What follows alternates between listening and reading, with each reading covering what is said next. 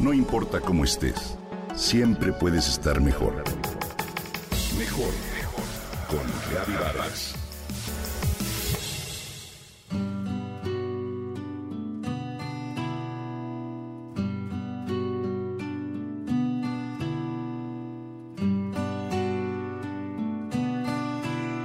¿Nuestra vida está trazada de antemano? Lo ignoro.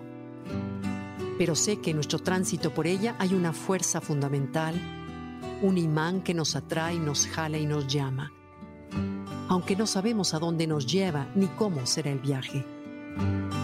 El llamado a veces se presenta como un deseo claro y fuerte y otras tantas es sutil y huidizo. Se trata de un saber que solo el alma entiende. El cerebro lo puede ignorar y hacer a un lado, mas el cuerpo lo siente y al sentirlo se vuelve irresistible y misteriosamente inexplicable. El riesgo de ignorar esa fuerza es sentir tristeza, incomodidad o caer en una depresión. Cuando esto ocurre podemos confundir nuestro estado con una crisis psicológica. Sin embargo, se trata de una crisis espiritual. Nadie llega a la vida sin una misión. Para descubrirla, el mundo interior es tan importante como el exterior, si no es que más. Uno puede retroceder hacia la seguridad o avanzar hacia el crecimiento. Para evolucionar se debe elegir crecer una y otra vez y sobreponerse al temor una y otra vez, escribió el psicólogo Abraham Maslow. Se necesita tener el valor para dejarnos guiar con los ojos cerrados. La primera vez que sentí esa fuerza magnética fue cuando decidí casarme con mi ahora esposo, con el cual pronto cumpliremos 50 años de felicidad compartida. Lo conocí cuando tenía 15 años y me casé con él a los 19. En ese entonces no era mi tipo, no era el popular ni el simpático del grupo, pero la atracción magnética de nuestras almas la reconocí con certeza, como si nuestro destino hubiera sido planeado de antemano.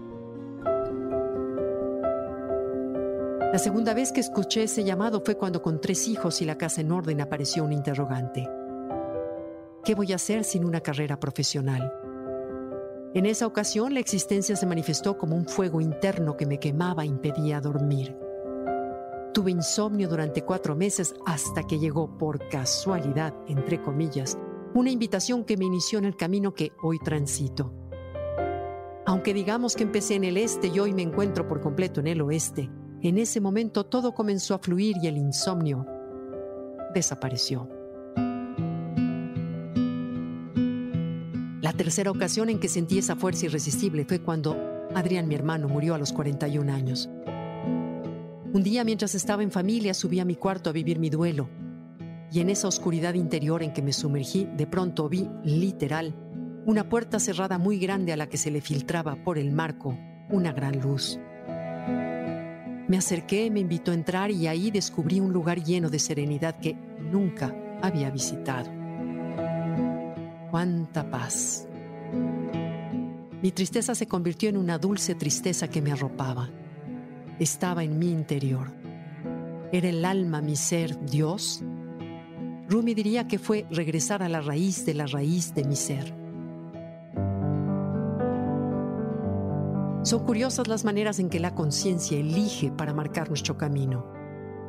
¿Por qué suceden? ¿De dónde surgen esos momentos y vías? Todo empieza con un deseo. No un deseo mundano de obtener tal o cual objeto, sino un deseo profundo de crecer, el cual no tiene forma ni explicación. Pero sí un atractivo magnético e ineludible es la energía de la vida misma que se expresa como ese anhelo que impregna cada célula de nuestro cuerpo, al corazón para latir, a los pulmones para respirar y a las piernas para caminar. Esa energía es el hambre de la conciencia por autoconocerse, por autocompletarse y autoexpresarse por medio de ti y de mí, de la música, la poesía, el arte, los sabores y la naturaleza misma.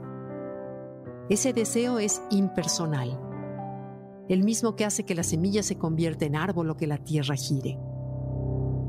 Cuando te conectas con dicha energía, todo fluye. Solo hay que confiar y dejarse llevar con los ojos cerrados.